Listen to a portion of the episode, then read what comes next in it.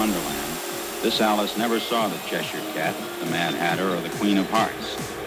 This Alice traveled through the dark and endless caverns of Acidland. The place for her was no fairy tale.